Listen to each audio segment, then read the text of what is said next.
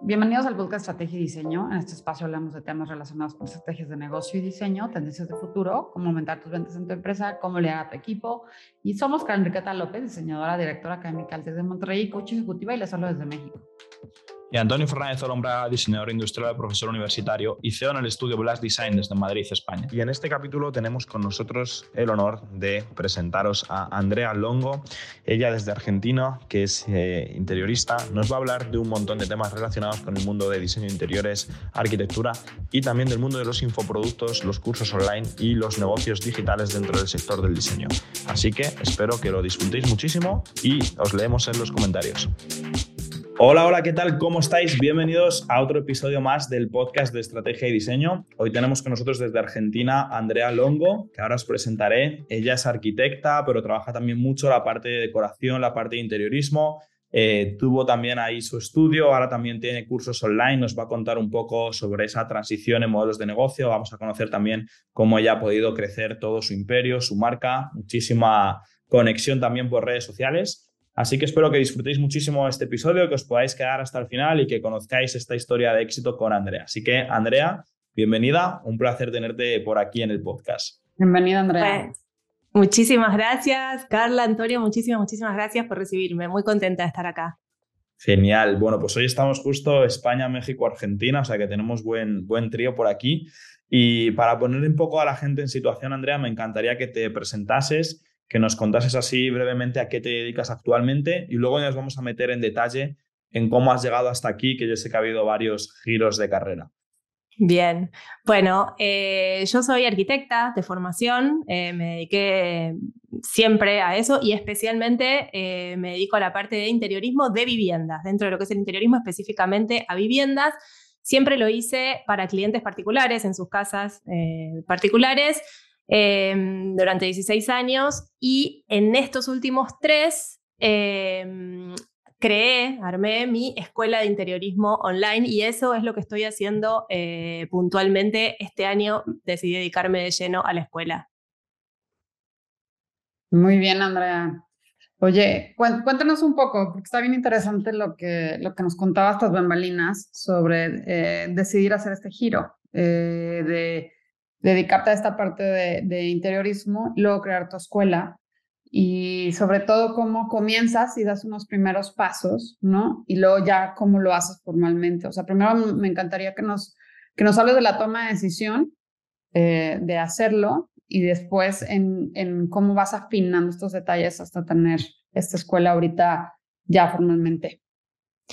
Bien, es súper interesante cómo lo planteás porque en realidad es un proceso que se, que se va dando a lo largo de un montón de, pasos y, de muchísimas tomas de decisiones. Si bien yo puedo identificar algún momento en donde esto, yo dije, bueno, lo voy, a, lo voy a armar de alguna u otra manera, pero en realidad es la consecuencia de un montón de, pasos previos.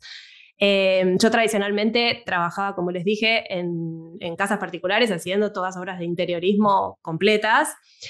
Em, pero a la vez me empecé a formar mucho en marketing y me empecé a formar mucho en cómo eh, armar un negocio, eh, temas que en la facultad, al menos acá en la Facultad de Arquitectura, se ignoran por completo. Bueno, yo me di cuenta que lo tenía que hacer de alguna u otra forma. Y en el año 2017 tomé un curso de marketing que era, era bastante más que un curso de marketing porque era un curso que, que, en realidad fue el que me ayudó a, ser consciente y, a, intencionar mucho más eh, el modelo de negocio que yo ya tenía, que era este de mi estudio de interiorismo para clientes particulares. Pero en ese curso conocí lo que era el modelo de formaciones online. Año 2017 y, siempre me gustó la docencia, la verdad es que la docencia siempre estuvo en mi vida de alguna u otra forma, y ahí me di cuenta de que en ese formato había eh, una posibilidad enorme de multiplicar exponencialmente eh, el crecimiento de mi negocio, que mientras yo me mantuviera en mi negocio uno a uno, era muy difícil, no era imposible, pero era muy difícil de escalar y tenía que ya crecer a una estructura que no sabía si yo estaba dispuesta a crecer. Em, en cambio, esto me pareció que permitía un crecimiento a, dos niveles, económico por un lado y por otro lado a nivel eh, expansivo, o sea, hacer llegar el mensaje a muchísimas más personas, que en realidad son las dos cosas que, las que, las que me movilizaron. Pero el tiempo es un poco traicionero, entonces no, nunca encontraba como el momento de armar la escuela, de, darle el tiempo que todo esto requiere, porque requiere y mucho tiempo. Em, hasta que en 2019 me propuse hacer un taller. Dije, yo tengo que darle forma a esto de alguna manera, como sea.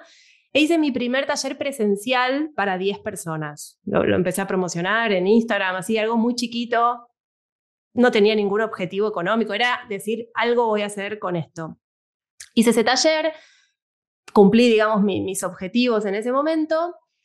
Llega el 2020, pandemia, yo quedé con las, las obras cerradas durante cinco meses, como muchísima gente. Acá tuvimos en Argentina una, cuarentena eh, bastante larga.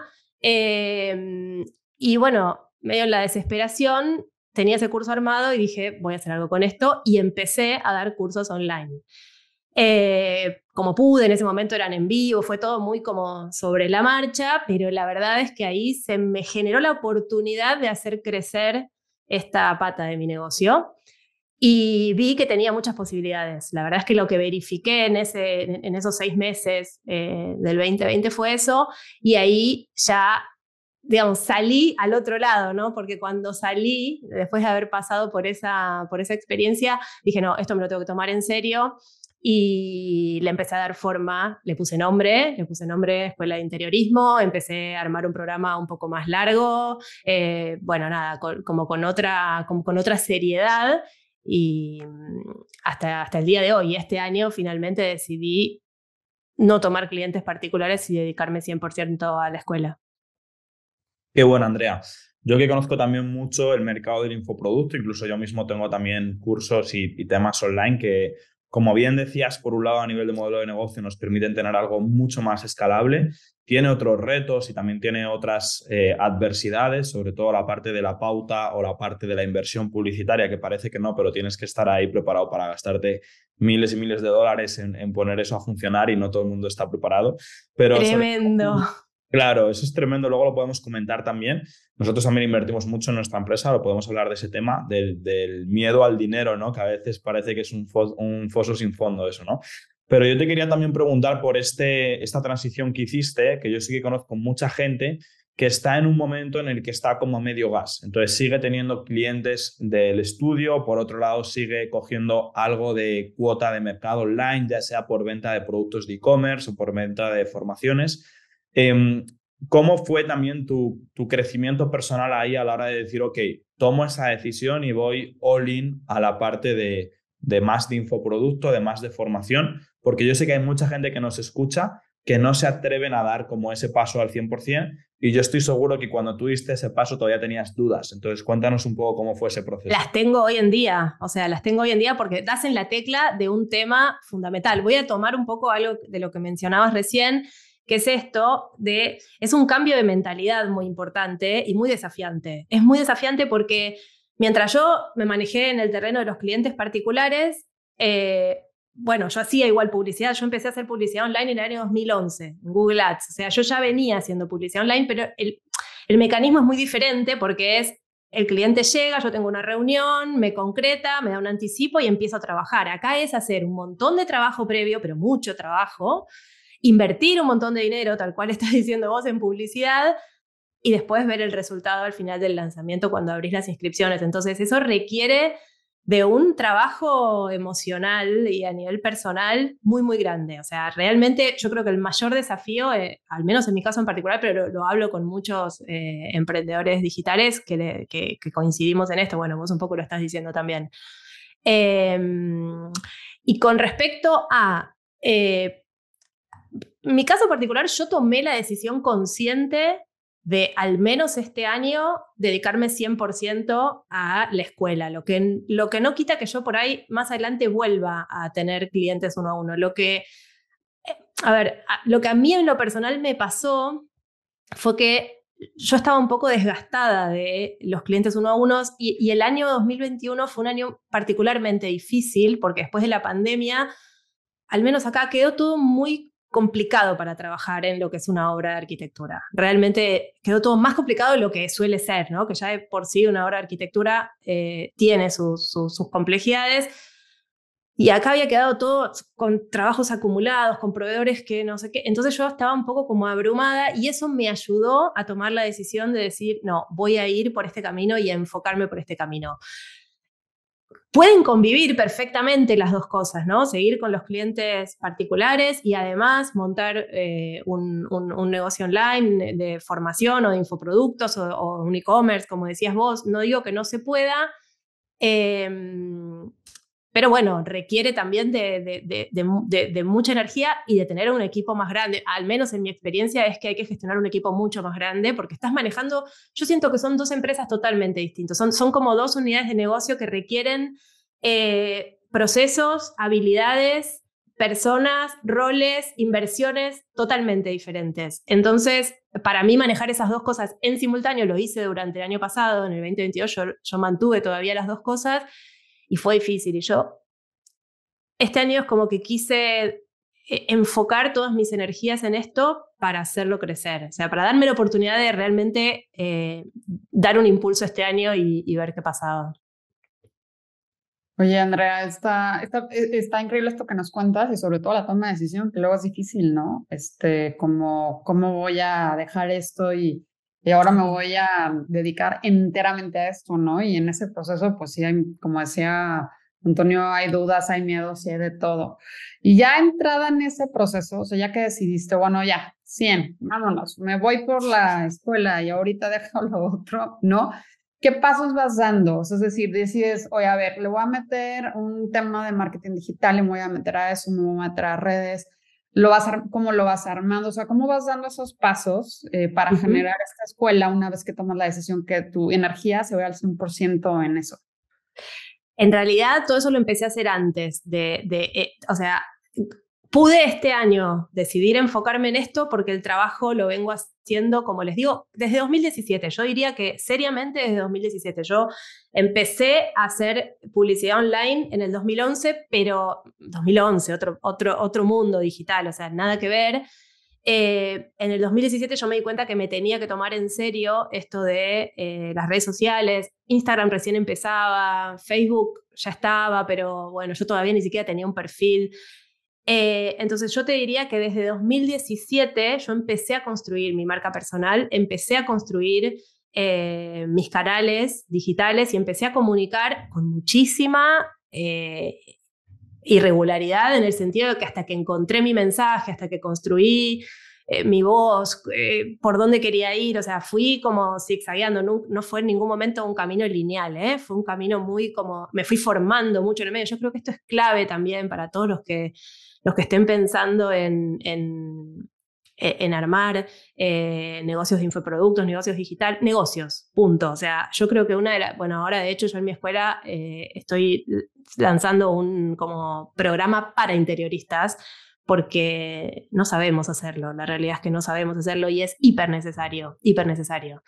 Em, entonces, yo empecé toda esa construcción en 2017 primero empecé, mi página web la tenía desde hace mucho, pero bueno, ahí me hice mi Instagram y empecé a tratar de encontrar el mensaje de manera muy errática. En el 2020, junto con la pandemia, eh, decido lanzar mi canal de YouTube, que me parecía que era otro, otro, otro punto importante para, para poder hablar a cámara, para poder eh, mostrar mi manera de enseñar, mi manera de comunicar, para, te, permite otra cosa, el video, eso me ayudó muchísimo, realmente me ayudó muchísimo. Eh, y después, en paralelo a eso, digamos, a, la parte de la comunicación más de contenido, armar una estrategia. O sea, la realidad es que el contenido solo no sirve, la realidad es que el contenido de la mano de una estrategia clara de cuál es la función de cada una de esas piezas, para qué, cómo atraer a esos clientes, después cómo em, llevarlos como de alguna manera de la mano eh, hasta que algunos eh, decidan sumarse a, mi propuesta educativa de la escuela, a mis cursos, ¿no es cierto? Pero la verdad es que fue un proceso súper largo y yo creo que la clave, la palabra clave es eh, la estrategia que tenés detrás, general, eso es. O sea, creo que esto comparte puntos interesantes, Andrea, y es que mucha gente, sobre todo los que somos perfiles creativos, que tendemos a ser todólogos, tendemos a ser como decimos nosotros aquí mucho en, mi empresa, abridores de melones, ¿no? Que enseguida vemos algo y decimos, ah, ok, con eso también podemos y como que abrimos varias líneas de negocio en paralelo. Eh, yo lo que veo muchísimo también con muchos clientes míos es un autoengaño pensando que todo es la misma empresa. Sin embargo, si tú tienes un e-commerce de tus productos y luego tienes un servicio que ofreces a cuatro targets diferentes y luego tienes un infoproducto de formación, hay que verlo como unidades de negocios separadas y hay que verlo como empresas diferentes. Y cuando solamente tenemos un gestor, que suele ser el caso en el negocio, ese gestor no puede estar eh, gestionando más de una unidad de negocio. Por eso hay un punto ahí complejo eh, a nivel de poder poner el foco. Entonces creo que eso también es súper importante. Y yo te quería preguntar, porque has dicho la parte de formación constante, que me parece un hábito que, bueno, todos los que nos movemos lo tenemos ya, gente que nos escucha todavía no, eh, creo que es súper importante poder estar al tanto de las últimas novedades. Yo también empecé en el 2012 en el mundo digital, ha cambiado muchísimo. Tú mencionabas ahí el 2011, no tiene nada que ver. Eh, entonces, también te quería preguntar un poquito por cuáles son tus hábitos, tus rutinas o, cómo estás ahora mismo tú gestionando la empresa como, como CEO, como directiva de esa empresa, que crees que te están ayudando a poder tener el control sobre tu negocio y empezar a tener un buen rumbo. Mira, em, primero vos decís una palabra que es clave y que a mí me cuesta muchísimo, que es un, es, una, e, es un entrenamiento permanente que tengo que luchar contra mí misma, que es la palabra hábitos. O sea, vos acabas de decir los hábitos y realmente es lo que lo cambia todo y en mi caso particular es, es, algo que me resulta muy difícil porque no soy una persona muy metódica, o sea, no, no, no soy muy de, de, de, tener una agenda muy regular. Y, no, no, más bien todo lo contrario, me cuestan mucho las rutinas, eh, pero es clave. Y en el momento en el que yo entendí eso y empecé a entrenarme a mí misma en generar hábitos, eh, y a pesar de mí misma poder cumplir con ciertas eh, em, como agendas o con, con ciertos proyectos o con ciertos timings o con lo que sea, fue cuando empecé a notar los resultados y me di cuenta que es por ahí, ¿no? Como, como que sostener la constancia y la planificación son dos cosas fundamentales, fundamentales. Yo te diría que hasta el año 2017 yo manejaba mi estudio sin demasiada, em, sin, sin demasiada planificación. Eh, y más bien iba, iba manejando el, proyecto de manera reactiva, ¿no? Como a medida que el proyecto iba necesitando cosas, el día a día, ahí iba yo tratando de...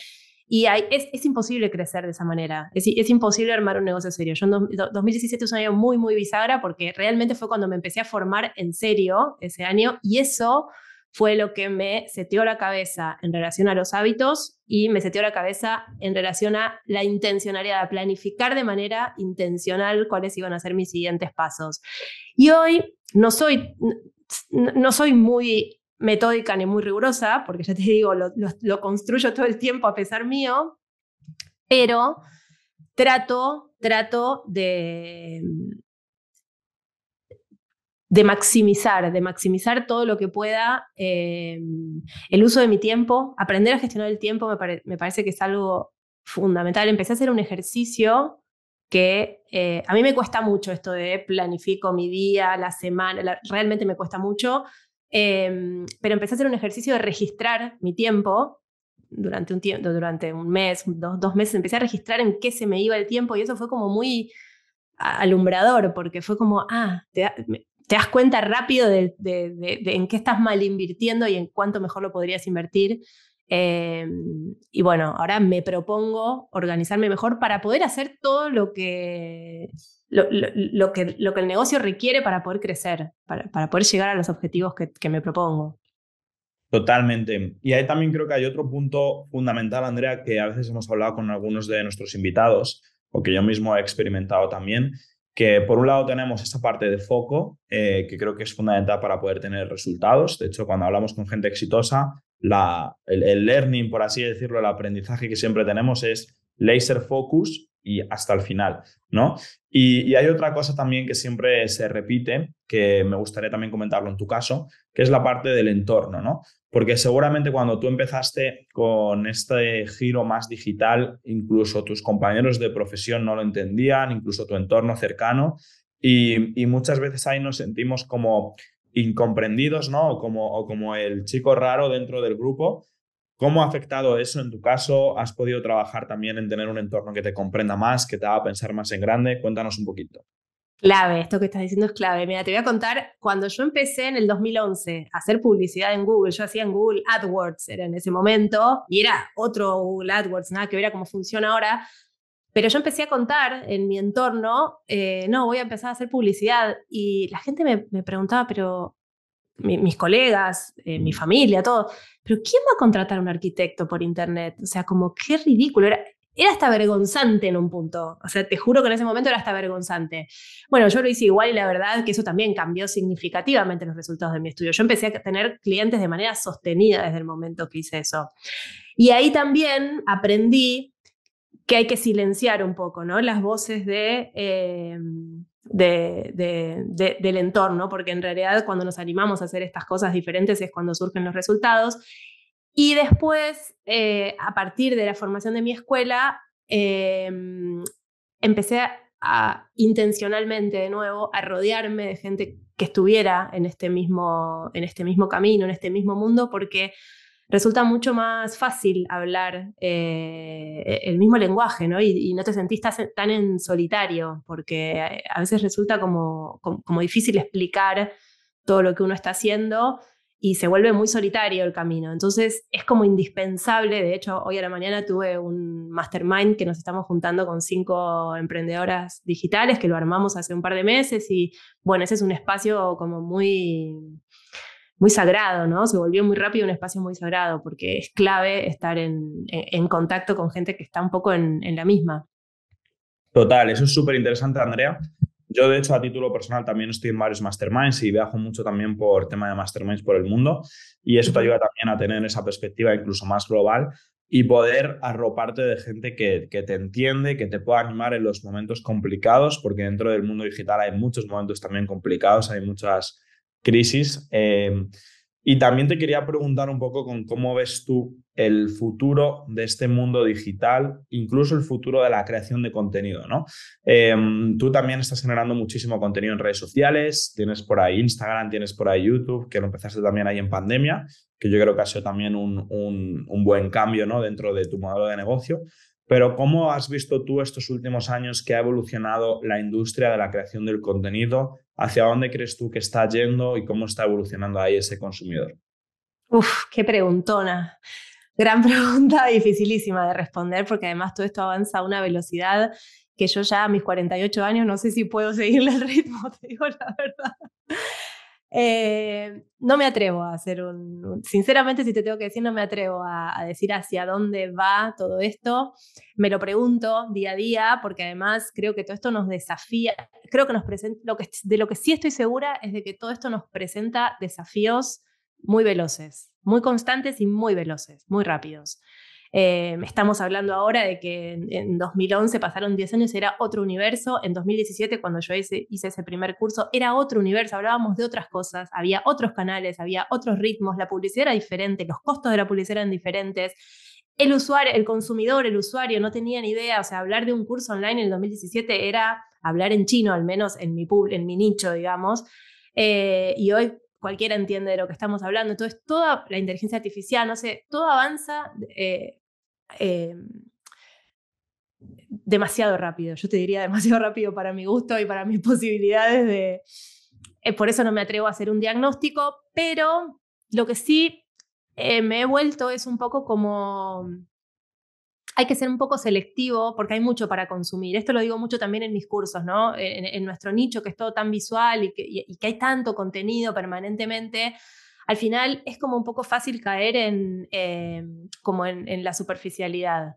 Entonces, me parece que em, como que es importante buscar al menos, eh, y yo como, como creadora de contenido y como consumidora de contenido lo digo esto, no solamente como creadora, como buscar un poco, em, eh, un, poco más de sustancia, un poco más de profundidad, un ir un poquito más allá, ¿no? De, porque además si no se vuelve todo un poco como mecánico, todo un poco repetitivo, creo que me asusta un poco esto de la inteligencia artificial, si bien creo que es una realidad con la que me estoy amigando y que estoy viendo de qué manera como incorporarla. Em, temo que, que, todo se vuelva un poco uniforme. Entonces ahí es donde me, me, me, preocupo y, y, en donde intento eh, tratar de buscar la voz propia, la diferencia, de que no se pierda eso. Total, eso es súper importante. Nosotros, de hecho, ya estamos trabajando con muchos clientes temas de inteligencia artificial, que nos puede ayudar bastante a tareas repetitivas poder automatizarlas, pero también va a suponer otro reto a la hora de diferenciación, ¿no? Porque uno de los principales handicaps que tenemos ahora en el mercado digital es cómo llamar la atención, ¿no? Cada vez el mercado, por así decirlo, aunque queda espacio, está más saturado que hace unos años, entonces es más difícil, ¿no? Ese punto. Entonces yo también te quería preguntar, Andrea, eh, cuando montamos un negocio digital, yo creo que hay varios momentos muy críticos. El primero es, bueno, decidir arrancar. El segundo es decidir ir 100% a por ese negocio digital. Esos dos ya los has pasado. Pero luego hay diferentes retos, ¿no? Eh, esa parte de consolidar 100% el modelo de negocio digital y de empezar a escalar, porque ahí podemos también enfrentarnos a retos de incluso empezar a meter equipo digital, empezar a escalar eh, presupuestos muy grandes de publicidad.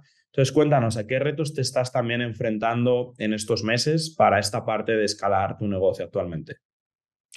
Mira, exactamente a esos dos que acabas de decir, a tratar de... Yo, yo tengo un pequeño equipo, mm, en este momento es todo un equipo externo, eh, tengo un asistente virtual, tengo una community manager, tengo una agencia de marketing, básicamente eso, después, después, tengo, bueno, mi, mi, diseñador web y eso, pero digamos, esas tres patas como, como fuertes, Hoy lo que siento que me está faltando es, y que, creo que es mi próximo paso, a ver, yo me propuse este año eh, consolidar la escuela y, saber que es autosustentable. O sea, si yo este año puedo terminar el 2023 sabiendo que mm, esta escuela es autosustentable, que genera eh, no solo los medios para, mm, para mantenerse, sino que eh, da algún tipo de rentabilidad, aunque sea menor, pero que algo genera, eh, ya va a ser una misión cumplida y mi próximo paso es poder empezar a armar un equipo un poco más desde adentro. Alguien en principio, una yo no, no, no, no imagino un gran equipo, porque tampoco me imagino, no sé, una, una, super, un super crecimiento, así como, no, no, imagino ser Airbnb, pero em, entonces no me imagino un súper gran equipo, pero sí eh, un equipo de dos personas más, además de, mí, con, con, algunos perfiles específicos, y me cuesta un poco en este momento identificar o tener claridad sobre cuál es el rol de esas personas. Eso es un desafío al que me estoy enfrentando hoy. Pero que también lo estoy poniendo un poquito más adelante eh, en la decisión, porque, bueno, ya te digo, primero quiero terminar este 2023 eh, confirmando el proyecto de alguna manera. Eh, y el otro es esto que decís, que para escalar esto es necesario cada vez invertir, ir invirtiendo un poco más y eso genera mucho vértigo. O sea, invertir en publicidad a mí es algo que eh, al día de hoy me, estresa mucho porque ya te digo, ese, ese, cambio de chip que tuve que hacer eh, y me estresa un poco. Pero bueno, yo creo que también eh, es parte del aprendizaje. una mentora mía, mi gran, gran mentora es Naila Norri, no sé si la conoces, es una, una especialista en mentora de marketing eh, y ella habla del ancho de banda emocional, ¿no? Y que tenemos que ir desarrollando cada vez un ancho de banda emocional más ancho, valga la redundancia. Y yo creo que es eso, eh, es construir todo el tiempo esa capacidad de movernos en el terreno de la incertidumbre, en el terreno de, eh, de que los problemas a medida que crecemos también se van volviendo más grandes y bueno, aprender a administrarlos. Sin duda, al final hay un proceso también no solo de crecimiento profesional, sino de crecimiento personal para poder sostener todo ese crecimiento profesional. Y mm, yo te quería también preguntar si empezásemos otra vez desde cero en esta parte digital, o para la gente que nos escucha, ¿cuáles serían los pasos o qué habrías hecho para llegar al punto al que estás si ahora estuviésemos otra vez en 2017 cuando empezaste con esto? Eh, bueno, formarme, más, formarme antes, o sea, empezar a formarme lo más rápido posible. O sea, yo creo que la formación es clave, clave, clave, clave. Y cuando digo formación es la formación de uno para tener la visión del negocio, para entender por lo menos las reglas del juego, la partida grande, ¿no? Y después sí, también algunas habilidades específicas. Yo me formé en copywriting, por ejemplo, pero también eso es algo que vos podés delegar, ¿no? Entonces, eh, el problema también es que el miedo juega un rol importante en esos momentos en donde uno no siempre tiene eh, eh, las agallas de decir, bueno, sí, voy a invertir todo este dinero en formarme y además en tercerizar, pero mm, me animaría a invertir mucho más rápido en formación y sin lugar a dudas eh, me animaría, o sea, hoy, con la mirada de hoy, diría, me animaría antes de la pandemia a tomar la decisión. O sea, a mí la pandemia en definitiva me obligó a tomar la decisión, si no yo no sé si la hubiera tomado. Entonces, un gran aprendizaje que tengo hoy es, ¿qué hubiera pasado si no hubiera estado esa pandemia? Porque yo tal vez hoy no tendría mi escuela online, sinceramente lo digo. O sea, como que, entonces me lo pregunto porque es a qué punto uno,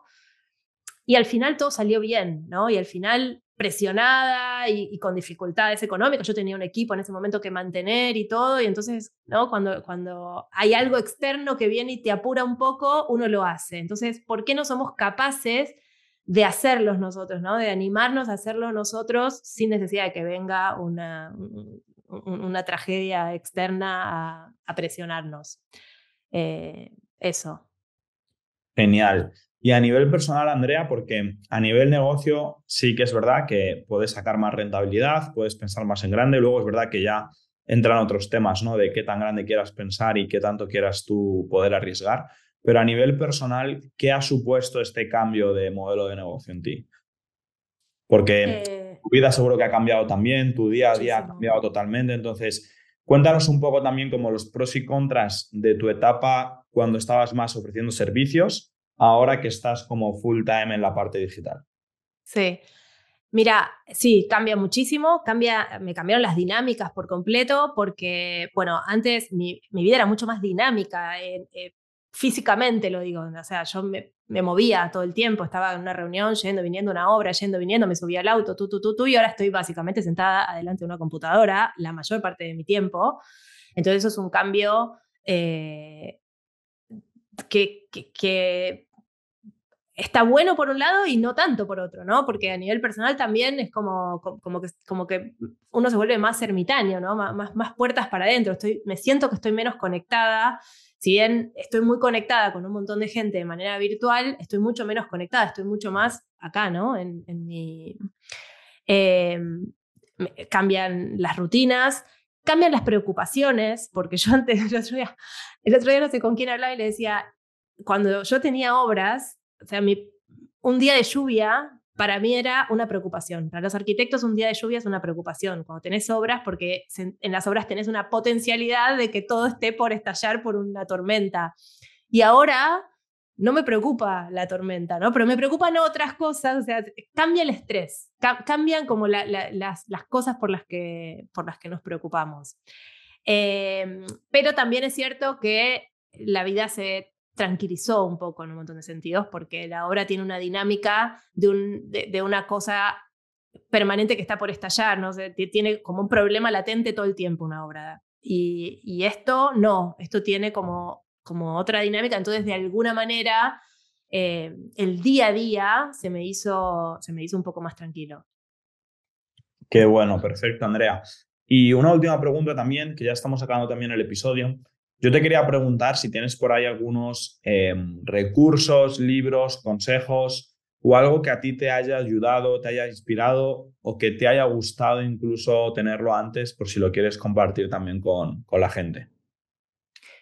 Eh, bueno, se me ocurren un montón de cosas. Yo creo que, eh, como bien vos dijiste, hay un pilar clave que va de la mano del desarrollo de cualquier negocio, que es el desarrollo personal. Entonces, cualquier cosa que tenga que ver con el desarrollo eh, personal, sea de la vertiente que quieras, desde el psicoanálisis hasta, no sé, el eneagrama, no sé, no importa cuál, pero todas las herramientas que tengan que ver con el autoconocimiento y con el desarrollo personal me parece que son fundamentales.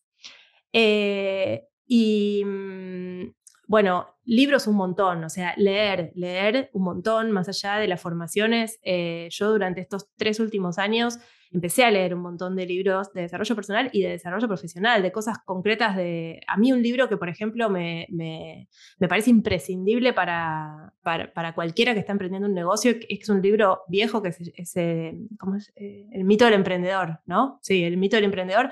Me parece un libro que es como fundamental. Yo lo leí hace tres años, en 2020, recién, y dije, ¿cómo no leí antes yo este libro? O sea, era, es básico, es como, es como eh, elemental.